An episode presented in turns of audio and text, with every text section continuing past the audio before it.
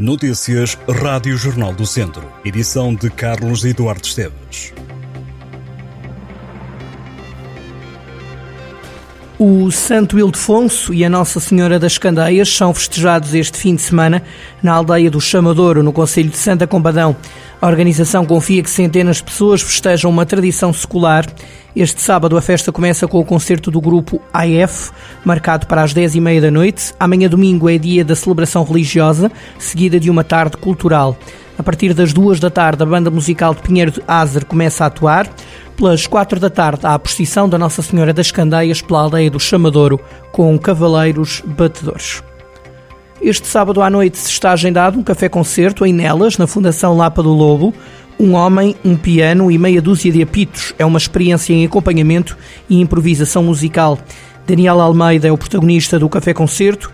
A entrada é gratuita. O espetáculo tem duração aproximada de 75 minutos. Este sábado é dia de Doom Fest, na Fora de Rebanho. O espetáculo junta bandas portuguesas e espanholas. O festival começa às nove da noite na sede da Fora de Rebanho, no Centro Comercial Académico, junto ao Teatro Viriato. A lotação está limitada a 120 pessoas. Os bilhetes estão à venda. A Acerte recebe esta noite um espetáculo de teatro que regressa aos tempos de guerra do ultramar.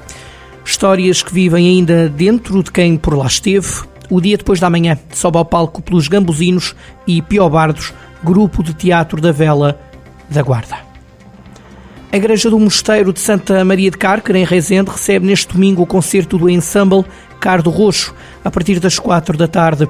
A atuação é quarta do ciclo Ad Orenten, da Rota do Românico.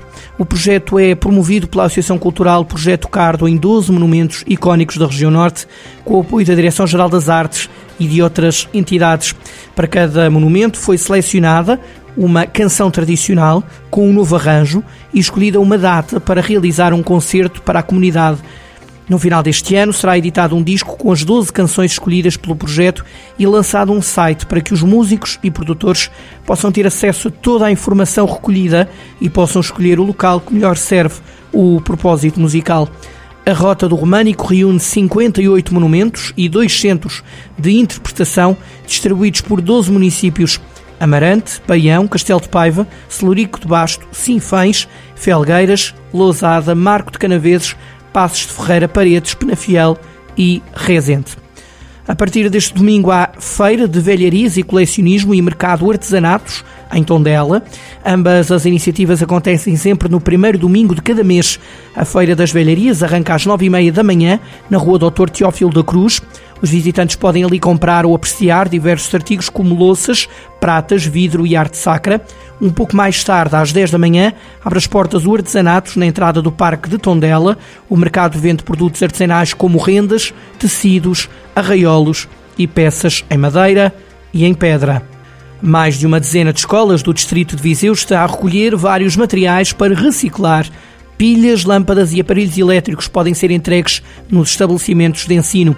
A iniciativa enquadra-se na campanha Escola Eletrão, que decorre até junho. As escolas participantes recebem pontos em função das quantidades recolhidas, que são convertidas em prémios.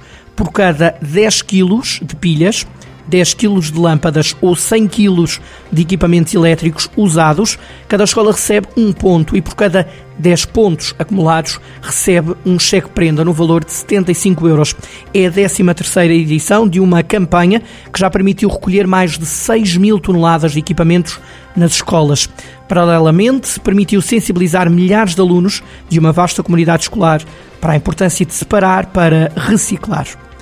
E na Escola Secundária Alves Martins, em Viseu, já foi inaugurada a exposição Move-te por Valores. A mostra que fará depois um périplo pelas restantes escolas do Conselho de Viseu, no ano em que Viseu é cidade europeia do desporto, contém 27 painéis que querem divulgar e promover a ética no desporto e a cidadania. Uma exposição que inclui testemunhos e histórias vivenciadas por personalidades nacionais e internacionais ligadas ao desporto e à cidadania e também aborda temas que querem sensibilizar a importância dos valores da ética, do fair play, do respeito, da tolerância e da entreajuda, por exemplo. Aos 27 painéis junta-se um novo, elaborado pela Escola Secundária Alves Martins, uma exposição que vai percorrer as restantes escolas básicas do segundo e terceiro ciclos e as secundárias do Conselho de Viseu, que também darão um contributo com a elaboração dos próprios painéis.